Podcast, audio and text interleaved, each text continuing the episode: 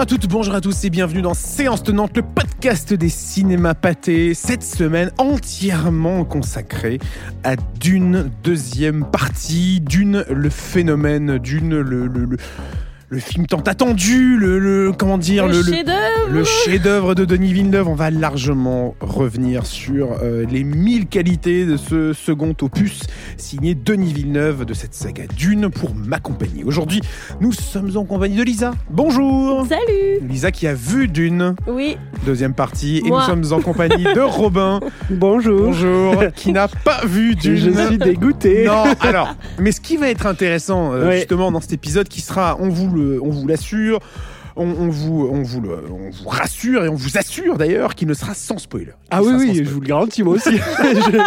je, vous l'assure. Euh... La menace. sinon, ça va se transformer en bagarre générale. On découvre un autre Robin chaque épisode. Il n'y a aucun doute qu'il n'y aura pas de spoiler. Bah, C'est-à-dire que là, il vient en quelque sorte de nous menacer physiquement. Euh, donc, euh, bon, est-ce que ça nous inquiète? Ça, c'est un autre sujet.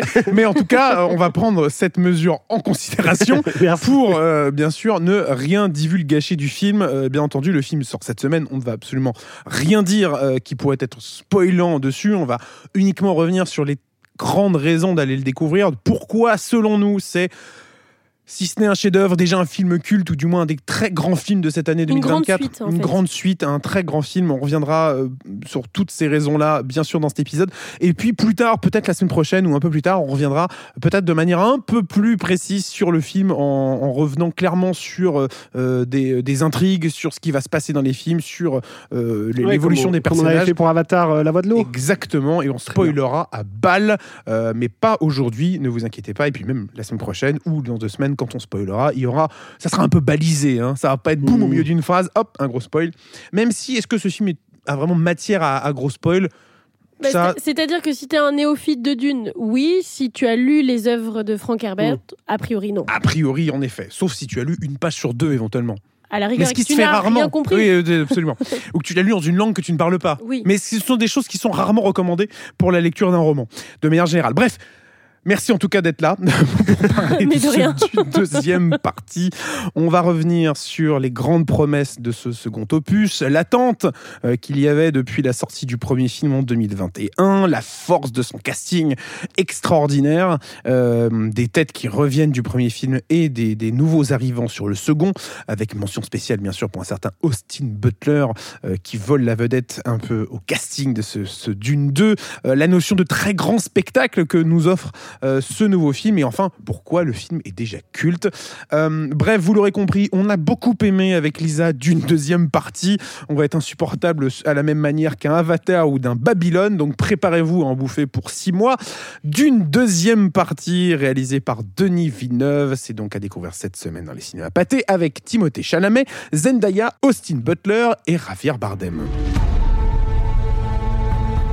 Vous combattez les Harkonnen depuis des décennies. Charge Ma famille les combat depuis des siècles. Ton sang à toi vient de ducs et de grandes maisons. Ici, on est tous égaux. Ce qu'on fait, on le fait pour que tous en profitent. Eh bien, j'aimerais beaucoup être ton égal. Je te montrerai peut-être le chemin. Je ne l'ai pas mentionné, mais accessoirement, le film est un label coup de cœur des cinémas pâtés. Vous dire à quel point c'est une raison supplémentaire d'aller le découvrir euh, au cinéma. Euh, mais moi, j'aimerais juste revenir pour commencer euh, sur le, sentiment qu'on a eu à la fin de la projection, une fois que le film se termine, avec Lisa, sur bah, tout simplement la première impression. une fois que le film se termine, Comment toi t'as vécu cette euh, première projection là Encore une fois, sans euh, revenir sur. Euh, ça m'a fait peur. Quand t'as dit la fin, du film, j'ai dit non, mais pas la fin du film. Ah mais tu as bien compris qu'on n'allait pas spoiler. pas d'inquiétude. non, mais j'ai encore une nouvelle. Parler vraiment du ressenti qu'on a eu à la fin de cette projo et c'est cette première impression à la suite du film.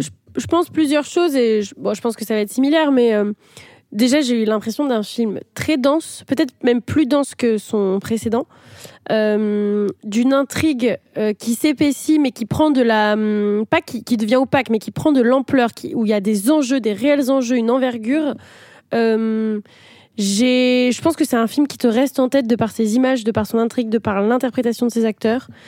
Je pense qu'il y a tout ça qui s'est mélangé. C'est un film auquel je repense encore maintenant. C'est un film que je, vais aller revoir, même pour euh, peut-être euh, comprendre, capter peut-être plus de détails en termes de mise en scène, en termes d'intrigue, parce que ça reste quand même Dune. Hein, c'est pas Dune, c'est pas Dune pour les nuls, c'est Dune.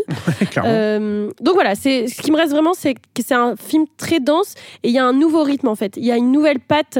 Euh, pas, de mise en scène de la part de Denis Villeneuve, mais il y a autant dans le 1, tu avais ce côté très. Euh, c'est un film d'exposition, on présente les enjeux, qui sont les forces en présence. Et là, il y a vraiment une accélération du rythme et de l'action. Ouais, mais j'ai un peu ce sentiment-là, j'ai un peu ce, cette impression-là à la fin de la séance de vraiment me dire que j'étais face à un film euh, un peu. Le film suprême, quoi. cette mhm. typologie de film euh, qu'on voit rarement. Peut-être que la dernière fois que j'avais vu ça au cinéma, c'était en effet avec peut-être Avatar, La Voix de l'eau, ou quel que soit ce qu'on pense du film, même si le film a, très bien, a été accueilli euh, merveilleusement bien. Mais je veux dire, il y a des gens qui vont pas forcément adorer Avatar. Mais il y a eu ce truc de film très très grand spectacle avec un souci du détail, un artisanat euh, dans la réalisation, une folie dans le jeu qui rend l'expérience de cinéma absolument, mais enfin, époustouflante. Quoi. Alors, je pense qu'on va sortir tous les adjectifs possibles et imaginables pour parler de ça, mais il y a vraiment ce, cette notion ouais, de, de grand blockbuster euh, immersif. Euh, et suprême quoi. Mais qui a, en fait qui arrive en plus à mêler une intrigue intéressante avec des images époustouflantes. Enfin, il y a vraiment euh, le, la mise en scène ne dessert jamais l'intrigue, l'intrigue ne dessert jamais l'image. Il y a vraiment une une connexion, on va dire, je sais pas, quelque chose qui est très euh, ancré et réfléchi, je pense, de la part de Denis Villeneuve. Et c'est intéressant que tu cites euh, Avatar, euh, parce qu'il y a eu ce même plaisir de cinéphile, effectivement, quand, quand je suis sortie de Dune. Et en même temps, tu as vraiment l'impression d'être face à une fresque, en fait. C'est une fresque. Absolument. alors, Dune est conçue comme ça, de base, même les livres, mais il y a cette, cette, poursuite, cette, je sais pas, il y a cette mise en avant à chaque fois de c'est pas fini. Et en même temps, c'est pas fini. et puis, comme tu le dis. Il y a encore plein de choses à découvrir. Et c'est ça. qui est beau sur la fin du film aussi. Mais euh. Et puis, c'est ce, qu'on disait, enfin, c'est ce que tu disais tout à l'heure sur le fait que euh, on a passé une introduction. Euh, qui était le premier film, qui était déjà extraordinaire, ah oui, qui était, impeccable. un film fou. Mais une fois qu'on a passé les introductions de ces personnages, qu'on a posé les bases de l'histoire, de cette invasion sur Arrakis, de la chute de la maison Atreides, et on rentre vraiment dans le vif du sujet et, surtout ce qui est génial c'est qu'on va rentrer dans euh, euh, l'évolution des personnages. Euh, parce que forcément, on va voir dans le premier film des personnages évoluer, mais dans le second, il y a vraiment une évolution concrète des personnages qui vont devoir s'adapter à leurs nouveaux environnements, à leurs nouveaux enjeux, à leurs nouveaux combats, à leur vengeance, etc., etc. Et, suivre ces personnages-là pendant dans un film qui dure trois heures c'était une expérience assez folle. Film qui dure trois heures, et comme euh, les films qu'on a précédemment cités, que ce soit Babylone, euh, Avatar et j'en passe, euh, à aucun moment on s'ennuie. quoi. Il y a, comme le premier Dune alors, enfin, parce que je l'ai revu du coup lors de la ressortie, et c'était flagrant de constater à quel point le rythme est maîtrisé pour arriver à la fin à 2h40, 2h46 de film. c'est presque 3 heures aussi. Et d'avoir cette envie que ça continue, quoi, de, directement dérouler la suite et le deuxième film. Alors qu'au bout de trois ans, on pourrait se dire, bon, on a un peu fait le mm. tour. Euh, et pourtant, là, il y a vraiment cette, euh, cette envie de rester dans, dans, cet univers, de suivre ces personnages, de voir où ils vont. Et puis surtout de continuer à, à, découvrir le lore euh, de, mm. de, de, la planète et, tout ce qu'il y a dans l'imaginaire de Denis Villeneuve. Parce que cette fois, on n'est pas uniquement sur Arrakis, puisqu'on le voit dans la bande-annonce, puisqu'on part cette fois-ci aussi sur la planète des Arconènes. C'est ce qu'on voit dans la bande-annonce, dans ces séquences en noir et blanc, mm. qui sont absolument mais incroyables dans le film. Cette séquence qu'on voit notamment, euh, qui est la séquence en fait d'introduction du personnage de Steve Butler dans cette immense arène face euh, à, son oncle, qui est interprété par euh, Stellan Skarsgård dans ce dans ce, ce, personnage toujours aussi, effrayant. fantomatique, effrayant. Moi, je trouve qu'il y a quelque chose de, de, de, presque Dark Vador en fait mhm. dans, dans, son personnage, surtout dans la prélogie de initié par George Lucas avec, euh, le, avec Un Nouvel Espoir. Mais ce personnage qu'on voit assez peu, qui a très peu de temps d'écran. Mais qui a un charisme Mais qui a un charisme fou, et qui est surtout très statique. Mhm. Il y a ce truc de euh, juste un simple ponche sur lui avec autour de lui un cadre euh, terrifiant, sombre, parfois gigantesque, rend le personnage absolument fou. Et, et, et bref, c'est une des nombreuses qualités du film. Mais c'est vrai qu'on voyage beaucoup, en effet, entre les différents lieux sur Arrakis, entre le, là où, habitait justement la, famille Atreides, et ensuite, en effet, pour découvrir un peu plus le désert du, nord au sud de la planète avec, avec les Fremen. mais il y a, il y a quelque chose d'assez bouleversant, je trouve, dans ce film, pour toutes ces multiples raisons. Cette, notion de voyage, de fuite en avant, il y a quelque chose d'assez extraordinaire. Mais en même temps, tu cites euh, le voyage ou tu cites des références à Star Wars, et pour le coup, je pense, et c'est un, un piège dans lequel n'est pas tombé euh, Villeneuve, c'est que c'est pas non plus du space opéra. Tu vois ce que je veux dire? C'est ça.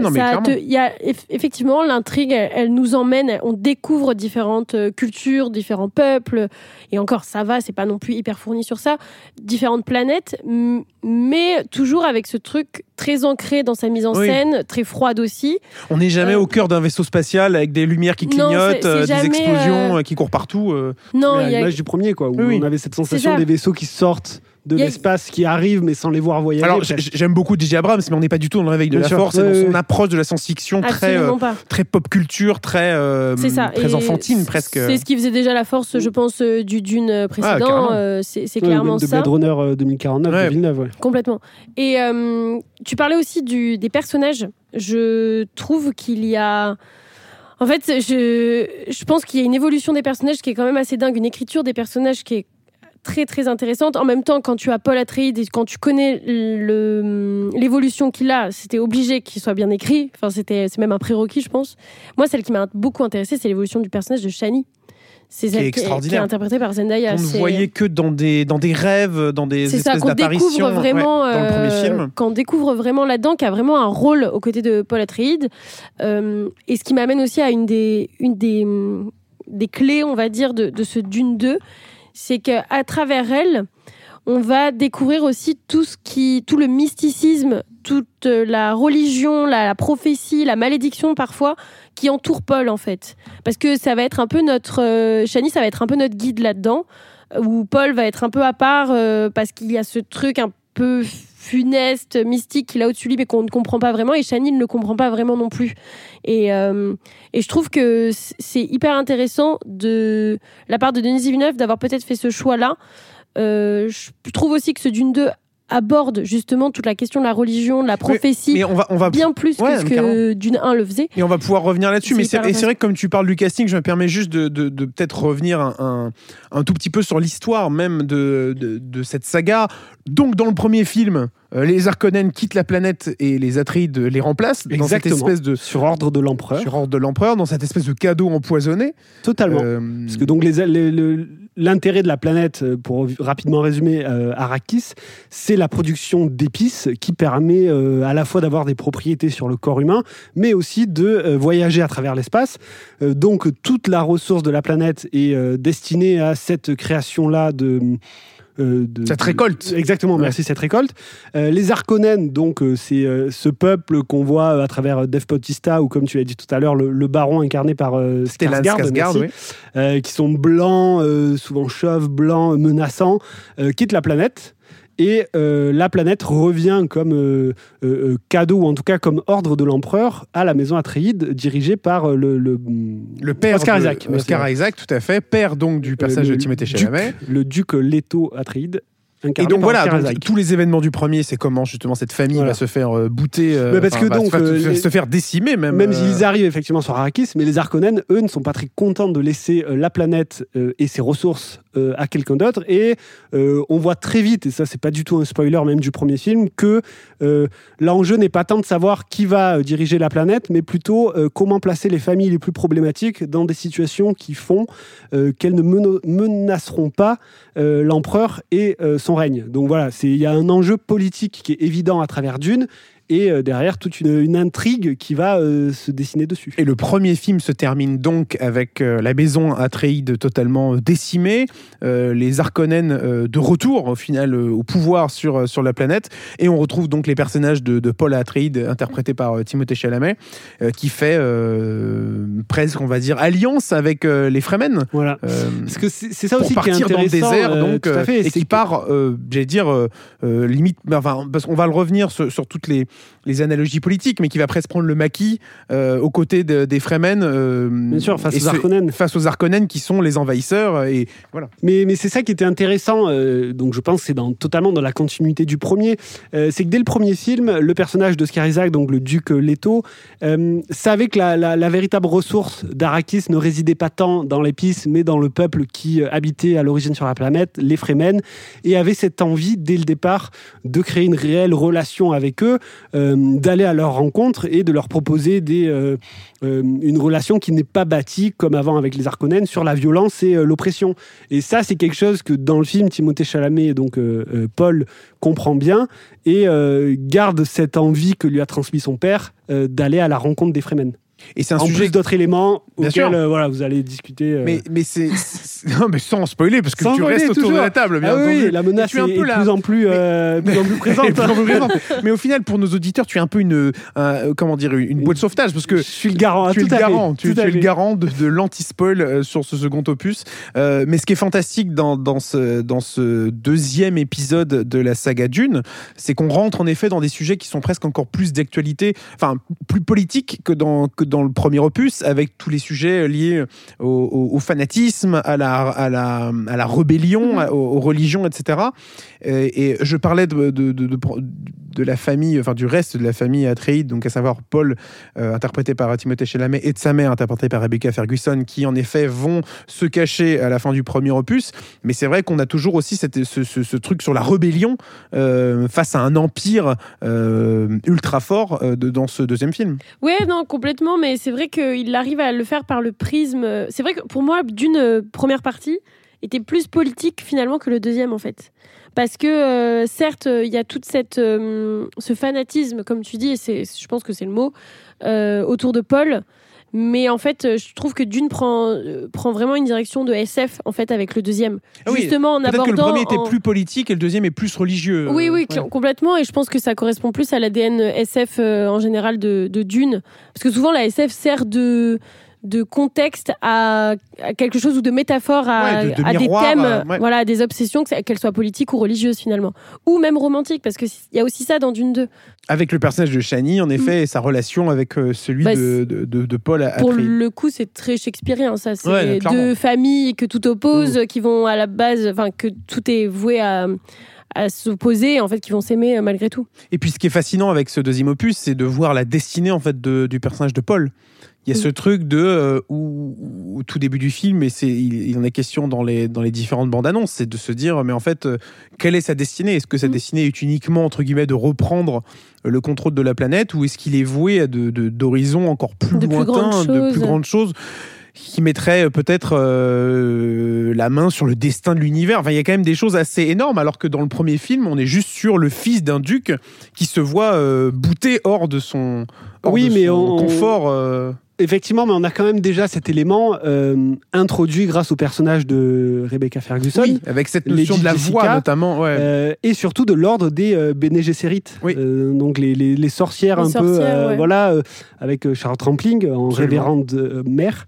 Euh, et donc on a cette, cette deuxième spécificité à Dune dès le premier film et surtout dès les livres, euh, où on a cette idée d'un euh, groupe, euh, donc d'un ordre, on va dire, euh, un peu mystérieux, même très mystérieux, euh, qui ont pour but de euh, trouver un petit peu l'être ultime à travers justement leur présence depuis des millénaires dans différentes euh, parties de la société euh, et avec un contrôle sur euh, les naissances dans leur propre ordre.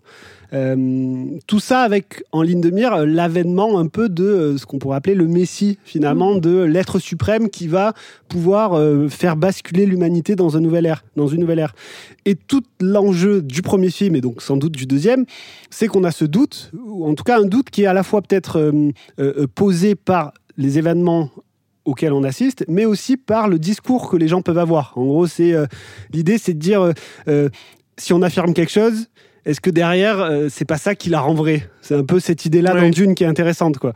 Euh, Oui, c'est toute la question du fanatisme des- et du prosélytisme en si fait. pendant 100 ans, je vais dire à un peuple que euh, euh, quelqu'un qui ressemble de telle façon sera le Messie, Mhm. euh, forcément quand la personne arrive On et ne fait pas ressemble, ça, Robin. je vais pas faire ça. Euh, euh, non, mais on a voilà, on a ce- cette chose intéressante de se dire jusqu'où les prophéties sont réelles et jusqu'où elles sont créées. Euh, et donc tout l'enjeu dans le premier film était de savoir est-ce que Paul ne serait pas finalement cet être tant attendu euh, par les Bene Gesserit et Qui euh, sont qui- effrayantes aussi. Ouais, déjà dans le premier film, euh, elles étaient effrayantes Avec de- les différents Voilà. tests, notamment euh, de la main ça, dans la boîte. thèse, et euh, tu parlais de la voix, donc qui est une sorte de, de, de, de- de De le- capacité ouais. euh, de contrôle. qui- de contrôle totalement. Et là, d'ailleurs, pour revenir à un côté très cinéma avec une utilisation sonore, Incroyable. euh, enfin moi, les, les fois où je l'ai vu au cinéma, ça, je, je trouve que le Mm. l'utilisation est glaçante. Et, et donc, ce côté politique, mystique, euh, presque religieux. Euh, associé à des prophéties, à de, à la fois de la vérité métaphore, voilà, à la Mhm. fois de la métaphore, du symbolisme et tous les autres thèmes dont vous avez parlé, euh, rend d'une très très complexe et dense. Et euh, c'est intéressant de voir comment euh, le film, je pense déjà dans le premier film et dans sans doute le deuxième, arrivait à concilier tous ces éléments et pour aller même beaucoup plus loin sans doute par la suite. Mais en plus, je, pense que c'est ça aussi qui est intéressant et qui peut-être confère à Dune aujourd'hui son statut de, de, de chef-d'œuvre ou du moins de, de, de, phénomène populaire euh, admis par tous. C'est que quand tu vois les thématiques, en tout cas que Dune 2 convoque aujourd'hui, il y a des parallèles tellement dingues à faire sur notre société en fait, sur euh, qu'est-ce que la vérité, euh, qu'est-ce que la parole, qu'est-ce que la parole d'une unique personne aussi. Et je pense que ça reflète beaucoup de, de questionnements qu'on a aujourd'hui. Et je trouve ça très fort de le faire en science-fiction. Mais après, la science-fiction a toujours été là pour, par rapport au Bien symbole. Donc c'est aussi ça qui fait que c'est de la science-fiction. Star Mm. Wars était une réponse Complètement. à la guerre du Vietnam, euh, toutes les ça. guerres de, de- de Exactement. colonisation à mais je trouve ça très fort et je trouve que c'est fait de manière subtile. Et en même temps, euh, pour ne pas effrayer peut-être les spectateurs qui auraient peur de ce symbolisme ou de ce Oui. mysticisme, ça ne représente pas tout le film, Non, encore clairement, une fois. faut pas Il y a de oublier l'action, que c'est un. Il y a un- des scènes, euh, comment dire, euh, intimes aussi. Bien sûr, mais je, je parlais tout à l'heure de presque de blockbuster Mhm. ultime, suprême. Euh, il y a tous ces sujets qui sont fascinants et qui, à mon avis, méritent même plusieurs visionnages en salle euh, pour, euh, pour, apprécier et comprendre euh, toutes les arcanes de, qui se cachent derrière l'élaboration et, et le, le déroulé du film. Mais il y a surtout un grand spectacle Mhm. de cinéma qui est vraiment extraordinaire. Euh, Il y a des scènes d'action, euh, des scènes de combat, des scènes de, de- de soulèvement de foule, des scènes de cette scène dans moi je pense à, à cette scène dans l'arène dans laquelle euh, Ouais. on, on découvre vraiment le personnage de Steven Butler et on reviendra ensuite sur le casting pour parler des nouveaux arrivants et des, et des têtes qui reviennent à l'affiche. Mais il y a cette scène formidable avec tout un travail sur la photographie du film qui est bouleversant accompagné aussi par une musique euh, signée Hans Zimmer Hans qui avait eu l'Oscar de la, de la meilleure musique euh, sur le premier opus de, de- sur d'une première partie euh, qui revient ici et, et je trouve qu'il il, il- il s'auto-parodie pas. C'est-à-dire que c'est pas la- une copie carbone de ce qu'il avait fait sur le premier film. Il y a Non. quelques, quelques thèmes et quelques gimmicks qui reviennent de temps en temps mais il y a une bande son de près de, alors pas de trois heures parce que tout le film n'est pas non plus euh, accompagné de musique mais il y, a, il y a des passages musicaux extrêmement enfin absolument fous. Je pense à la musique générique de fin qui reprend le plus grand thème du film qui est absolument dingue Mais ça, Euh, c'est parce que tu as des nouveaux personnages. aussi, des et chaque enjeux. personnage a un nouveau Donc thème et chaque nouveau enjeu est accompagné de nouvelles musiques. Et mais il y a, oui, il y a des scènes absolument folles. Je pense à une, fameuse scène dans le désert Mhm. euh, très galvanisante dans laquelle on retrouve Timothée Chalamet et Javier Bardem et d'autres euh, que je ne décrirai pas plus, mais qui est absolument folle. Bref, il y a, y a- qu'est-ce qu'il y a, Robin Non, non. Il y a, Il ne la il y a décrira aussi, pas plus. il y a aussi, non, mais Soyez tu- rassurés. Vous inquiétez pas. Tu parles, tu parles de changement ou du moins de voilà comment les, les artistes qui travaillent sur ce projet se sont dépassés, tu vois, ne sont, sont pas reposés sur leur laurier. Et c'est exactement ce qu'on voit dans la mise en scène de, de Villeneuve. Autant on parlait du 1 comme quelque chose de peut-être très aseptisé, parfois très, très euh, gris. Euh, là, le fait qu'on soit avec les Fremen, t'as plus de couleurs chaudes aussi. Et puis la façon. Il y a vraiment une évolution, tu sens qu'il y a une réflexion, mais même euh, dans les costumes, dans la manière de Timothée Chalamet de se tenir par rapport au- à l'évolution de son personnage.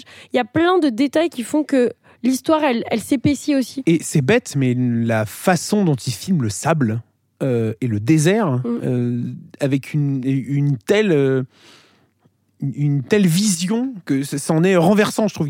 En fait, la, la colorimétrie du film Ouais, est absolument majestueuse. Et il y a un truc sur le, le voyage, sur le, la notion d'être totalement perdu au milieu de tous ces. C'est c'est littéralement ces dunes de sable euh, qui est, euh, qui est Alors que c'est un milieu folle. qui pourrait paraître euh, Oui. tu sais, très aride Et il le rend et, d'une- hostile. il le rend cinématographique à l'extrême. Et il y a quelque chose aussi pour revenir, et peut-être pour terminer sur le, le travail même de Denis Villeneuve, sur son, sa passion pour la science-fiction et pour l'étrange. Dans ce deuxième opus, il y a un travail sur les costumes, sur, sur les personnages qui apparaissent et qui, et qui, et qui forment, une- en fait, qui apportent une espèce d'ambiance vraiment parfois pesante, malaisante euh, de- de- dans certaines scènes, comme sait très bien le faire Denis Villeneuve. Moi, j'ai toujours ce plan du premier film en tête où on a le, le, le personnage de, de, de Stellan Skarsgård qui survit. t'a- t'avais dit malaisant, je savais que ça Non, allait mais être sur lui. qui survit, qui survit à l'explosion, à cette espèce d'attentat qu'on qu'on fait contre lui, et qui, qui se réfugie dans un coin de la pièce, dans Oui. un coin, et avec, on a cette espèce de plan en contre-plongée. Par en bas, les Par gars en qui bas, rentrent dans ouais, la salle les- et on voit qu'il est et il est là-haut. en- elle est en train de respirer. euh, À cause au- c'est du poison. c'est ça, euh, du poison. Et bref, ce- le film, ce deuxième opus, est, est toujours nourri euh, et alimenté de, ce, de, de cette passion qu'a Denis Villeneuve pour justement des, des images vraiment chocs et, euh, et, et, euh, et- et un bestiaire, euh, et que ce soit d'animaux, de, de, de, de, créatures, de costumes, qui est absolument fantastique. Et ça, ça, il, voilà, il confirme encore une fois euh, sa passion et surtout son talent euh, sur ce deuxième opus pour réaliser tout ça. Un mot sur le casting? Quand même. un mot, même plusieurs mots. Même On peut s'en accorder plusieurs. En revenant pour commencer sur ceux qui reviennent euh, dans, ce pro- dans ce deuxième opus de Dune et qui était donc là déjà dans le premier, on retrouve Timothée Chalamet qui a mille choses à jouer euh, dans ce film-là. Je dis pas que c'était pas le cas dans le premier, mais ce qui est marrant, c'est que euh, en interview, il raconte que c'est la première fois pour lui qu'il revient dans une Mhm, suite. ouais, euh, et que c'était un challenge pour lui parce que les deux films n'ont pas été tournés en même temps, donc il y a eu un vrai temps. D'ailleurs, une volonté à la base de Oui. Villeneuve hein, de les tourner en même temps et au final, le studio a dit on fait d'abord le premier. Attendons de voir comment ça prend. Et en fonction, et ça aurait sans doute été deux films très différents. Et c'est ça, parce que là, il y a quand même eu euh, un certain temps entre les deux productions et ils ont dû tout remonter. Après, je pense que c'est aussi beaucoup des mêmes équipes qui reviennent euh, sur ce deuxième opus. Mais euh, Timothée Chalamet, qui est absolument brillant dans le rôle de, de Paul Atreides, qui revient dans, dans ce personnage et qui, comme je disais, a mille choses à jouer. Euh, le premier, non pas qu'il ce soit un rôle très simple à- dans, dans lequel, dans lequel s'incruster, mais, mais dans le deuxième, en effet, il y a, cette, il y a cet esprit de. de il y a, cet, il y a cette, euh, cet aspect religieux, il y a cet aspect euh, guerrier, il y a cet leader, aspect de de vengeance, guerrier, de leader, qui est absolument fou. Et puis on a aussi Zendaya, euh, qui a un vrai euh, rôle dans qui a ce un vrai rôle opus. et qui est, euh, et qui est toujours. moi, ce que j'adore avec Shani, c'est qu'elle elle est unique, elle est charismatique, elle arrive à se distinguer des Fremen. En fait, c'est une Fremen assez unique pour le coup. Je veux pas, je veux pas trop en, en divulgacher. Bah non, parce que Robin, sinon, va. Toujours. Sinon- Voilà, il est Toujours là. Il est Toujours, ah, il est toujours là. Monte en ta vrai. garde. On l'avait oublié. Non, euh, elle a. Non, je, non, non, je ne t'ai pas oublié. Je rigole, je rigole. On l'a oublié. Non, Shani, moi, ce qui me plaît, c'est que c'est un personnage féminin hyper fort. Mais comme, comme quand, en fait, tu regardes tous les personnages féminins de Dune, finalement. Totalement. Quand tu prends le personnage de Florence Pugh, quand tu prends le personnage de Charlotte Rampling, de Rebecca Ferguson. Rebecca Ferguson, c'est ça. Rebecca Ferguson, qui, euh, certes, on avait dit que les Bene Gesserit étaient euh, effrayantes, elle est Elle flippante. est glaçante. Ah ouais. Elle est glaçante. Ouais. Déjà, dans le Euh, premier, elle avait un peu ce truc, mais elle était fascinante. Et là, là, je trouve qu'en plus de ça, cette peur passe avant tout par des silences. Mm. Parce qu'elle a pas tant de scènes que ça de dialogue. Vous elle a des, sans- elle- sans elle a encore, des euh, regards. mais elle a un regard qui Mm. te glace euh, le sang. Donc euh, vraiment Rebecca Ferguson, très grand personnage aussi, très grande actrice. Donc tous les personnages féminins, ils ont une on montre plus là, finalement la vulnérabilité des personnages masculins dans Dune que celle des femmes. Et ça, je trouve ça super intéressant aussi. C'est aussi- assez unique d'avoir en plus cette multitude de personnages féminins. Et c'est aussi le retour de Josh Brolin euh, et de Javier Bardem, Ouais. euh, qui sont fantastiques tous les deux. Ouais, et puis Dans leur mais rôle. qui sont alors euh, du coup Josh Brolin va avait déjà cette place de mentor dans le 1, peut-être va faire plus euh, office de figure paternelle carrément pour, euh, pour Paul. Euh, Javier Bardem, il va être euh, Bah, il va accompagner le personnage de, de, de Timothée Chalamet. d'une autre manière. C'est ça, dans, dans Ouais. son évolution. On marche toujours un peu sur des œufs en regardant Robin pour Mais- être sûr qu'on dit pas de j'ai bêtises. des petits couteaux façon Timothée Chalamet. euh, je suis là, je suis là, je suis va Mais mine de rien, il reste, euh, on parlait de peur aussi, il reste euh, flippant à sa manière. Mm. dans ce qu'il lui représente dans, En tant que dans- Fremen, en tant que euh, Fremen, ouais. en tant que fanatique, en tant que en tant que adepte de la prophétie ou pas, hein, vous le verrez. Mais euh, ouais, en fait, je trouve que la, en fait, l'appréhension des personnages féminins par rapport aux personnages masculins, les m- Mm. personnages masculins sont très bien écrits. C'est pas ça, mais Ah non, mais c'est- je trouve ça très rare en fait d'avoir des personnages féminins aussi multiples et aussi forts et aussi imposés dans une saga. et des nouveaux arrivants. Dans ce d'une deuxième partie, à commencer par euh, peut-être le personnage le plus central de ce deuxième film, Austin Butler. Euh, on parlait de sa scène d'introduction tout à l'heure dans l'arène. Euh, Austin Butler qui va à un moment donné arriver sur Arrakis. Austin Butler qui, alors qu'il y a toujours un petit peu sa voix d'Elvis. hein, ça, on sent qu'il a quand même un peu de mal à, s'en- un peu de à mal à s'en s'en détacher. débarrasser, même s'il a une voix un peu particulière dans ce, dans ce deuxième opus de Dune. Il joue une espèce de, de sociopathe, gladiateur. Un sociopathe. Alors déjà qu'ils les étaient un peu sont- gratinés ouais, tous. Alors lui, sont- c'est lui, il est gratiné au lui, max. il est au max. Euh, gratiné au max. On pourrait mettre ça sur l'affiche. Austin Butler, deux pense points. bah, ils l'ont mis là. Mais bah, ça ne vous inquiétez pas, dans, toutes les, dans tous les métros et sur tous les bus de France. Mais ouais, Austin Butler qui est dingue, absolument fou, euh, de- dans tous les sens Puis du c'est terme. aidé par le costume, par son aspect physique Ça, aussi. le euh. maquillage, sur, euh, sur Puis tout ça. ce, ce contraste, comme tu disais tout à l'heure, noir et blanc. euh. qui est, qui est incroyable. Euh, on retrouve dans les nouveaux personnages euh, un empereur interprété par Christopher Walken, accompagné de sa fille Florence Pugh, qui sont les deux aussi nouveaux, parce qu'on découvre enfin qui est ce fameux empereur. Mm. Souvent cité dans le premier film, sans qu'on puisse euh, voir à quoi il ressemble, où il vit et euh, quelles sont vraiment ses motivations. Eh bien, il ressemble à Christopher Walken. Très bon Spoiler- choix. Spoiler. très très bon choix. Non mais, bah, enfin justement, euh, Robin parle de très bon choix. Je, très bon choix, pardon. Denis Villeneuve n'a pas fait un miscast Mm. Mais, dans aucun des films. mais globalement, dans toute sa carrière, Dans toute je sa a quand carrière, même euh, un casting assez bouleversant à Mais chaque fois. c'est-à-dire hein. que c- je pense que même les lecteurs assidus de Dune euh, te diront, bah, en fait, quand on découvre euh, l'empereur, en fait, oui, bah oui, tu ne pouvais que voir Christopher Walken. Et c'est hyper intéressant de les voir tous interagir. Il y a un côté hyper jouissif pour les cinéphiles de voir, alors déjà de voir Timothée Chalamet et Florence Pugh. euh, se retrouver, euh, de finalement voir aussi Zendaya, Timothée Chalamet, quelque chose qui a été teasé euh, finalement ensemble, de voir Christopher Walken justement interagir avec Florence Pugh, genre deux générations quand même d'Hollywood. Donc c'est il y a vraiment euh, Léa Seydoux euh, qui euh, va être liée sûr, à Austin Butler euh, d'une certaine manière. Je trouve qu'il y a quelque chose de une, une mixité encore une fois, une variété, une multitude dans, dans Dune qui fait que c'est normal puisque c'est Dune, hum, qui fait que c'est hyper riche et hyper jouissif là-dessus. Et on retrouve aussi euh, Souyela Yacoub, euh, Oui. l'actrice francophone, euh, l'actrice suisse, qu'on avait déjà vue notamment chez Clapiche, Oui, dans, dans Encore. Encore, ou chez Gaspard Noé dans Climax, euh, ou plus récemment dans Making of d'ailleurs. Euh, donc ouais, un casting euh, qui joue elle une Fremen, aux côtés euh, qu'on voit dans beaucoup de scènes, avec euh, Zendaya notamment. Mais ouais, un casting euh, absolument monstrueux. Pour un film euh, totalement dingue, on je sais pas même pas quoi dire d'autre. Non, mais en euh, fait, on, on ne peut pas plus en dire parce que ça serait sinon euh, analyser chacune des scènes et spoiler Robin qui nous regarde avec Et ça, un on va le faire. euh, On va le faire. Alors, on va pas spoiler Robin quand je dis on va le faire. mais Ah on oui, va- j'espère On va revenir en détail euh, sur le film et, euh, et, et de manière euh, un peu moins euh, en pesant chaque mot. Écoutez, dans- on se retrouve quand je l'ai vu, tranquille, on en bah, parle. bah, Dépêche-toi peut-être quand même. Que- mais, euh, mais donc voilà, un film absolument fou. Forcément, on prêche notre paroisse, mais un film à découvrir au cinéma, euh, sur grand écran. Un, un film de cette ampleur-là, euh, c'est quand même difficile d'imaginer le, le- le- le découvrir dans- d'autres circonstances. C'est un film qui, a, en plus, été tourné par exemple à 100% en IMAX, Ouais. ce qui n'était pas le cas du premier, parce que dans le premier, il y avait encore des bandes noires en haut et en bas, ce qui faisait qu'il y avait un petit aller-retour des fois entre les formats. Mais celui-ci est tourné à 100% en IMAX, dans un cadre quand même assez, euh, assez incroyable.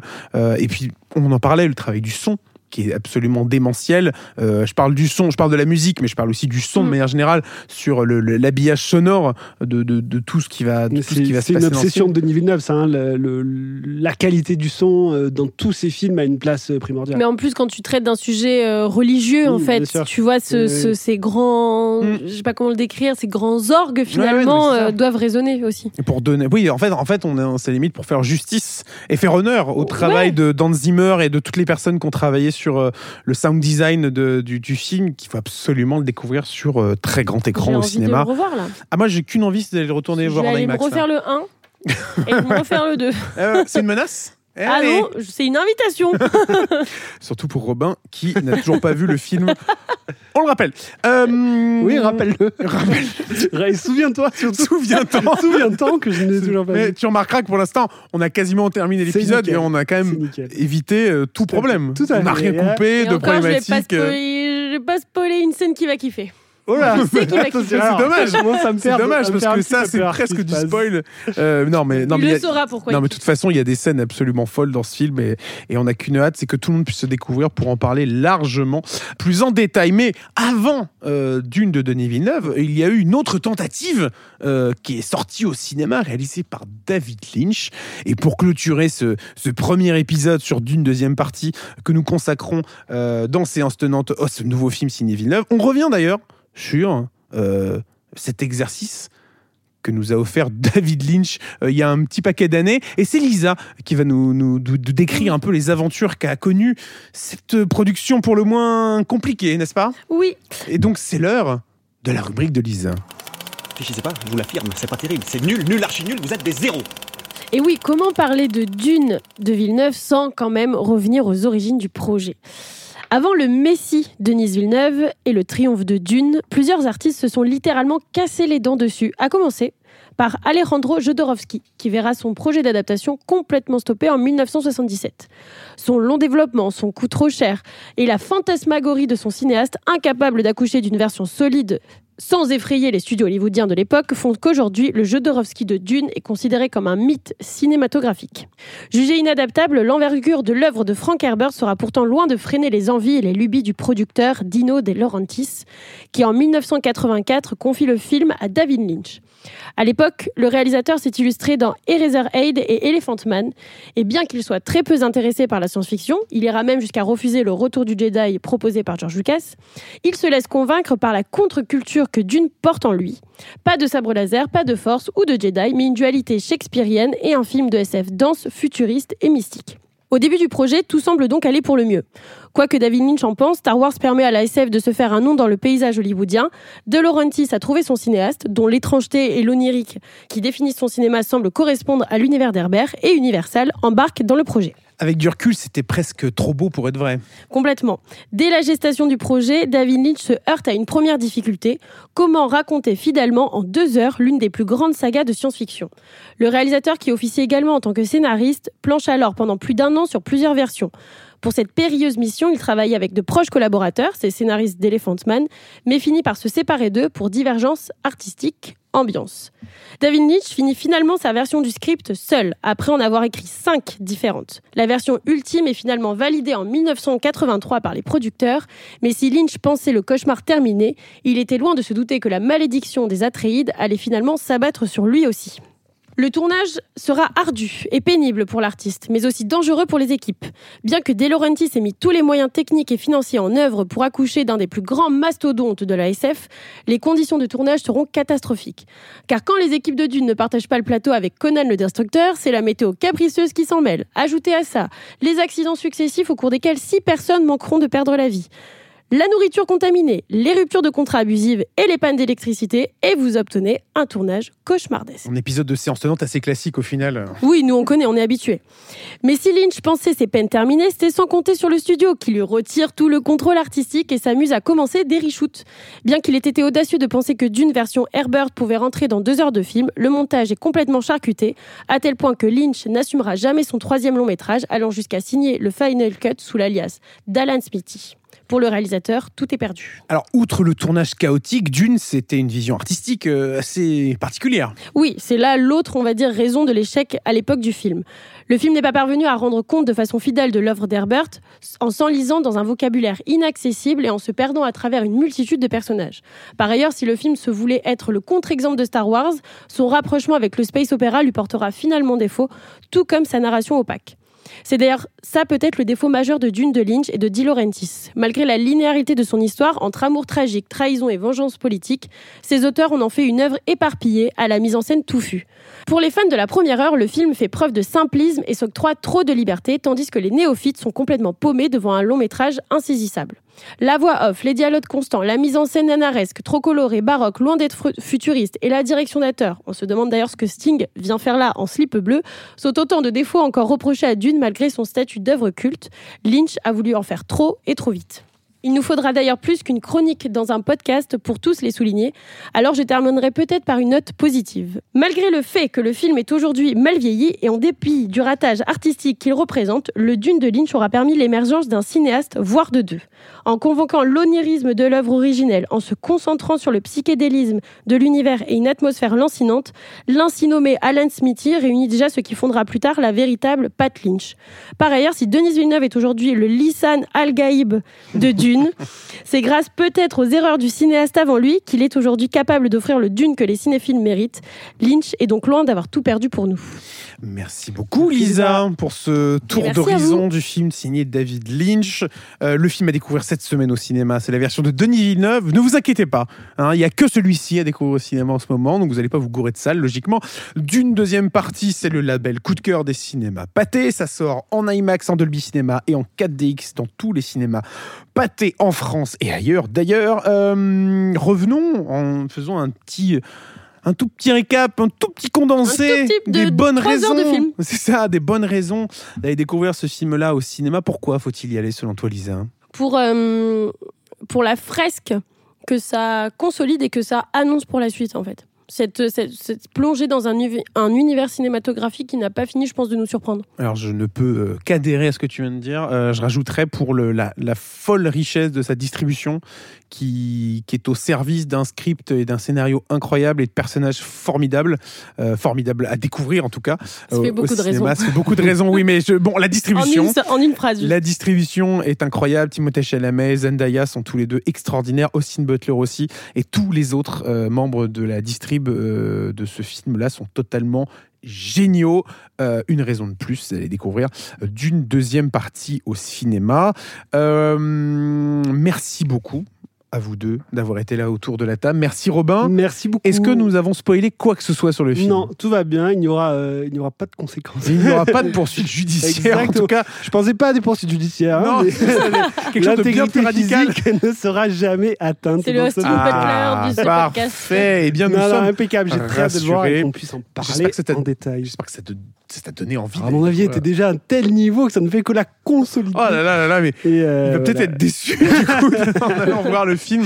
Ça serait vraiment pas, pas. dommage. Euh, J'ai très hâte qu'on puisse en parler euh, et entrer dans les détails sans avoir peur de devoir euh, divulgacher quoi mais on en parlera sûrement la semaine prochaine plus en détail d'une deuxième partie. C'est donc à découvrir dans les cinémas pâtés à partir du 28 février, cette semaine au cinéma. Donc, merci, mille merci à vous deux d'avoir été là. Merci Robin. Merci beaucoup. Et merci Lisa. Merci beaucoup. On se retrouve donc toujours sur Arrakis, a priori, la semaine prochaine pour vous parler euh, de Dune et des autres nouveautés à l'affiche. Bref, on se retrouve la semaine prochaine pour de nouvelles aventures sur Arrakis, a priori, encore une fois. merci beaucoup à vous deux et Merci. euh, merci à vous qui nous écoutez. À très bientôt pour de nouvelles aventures. Prenez soin de vous et à bientôt au cinéma.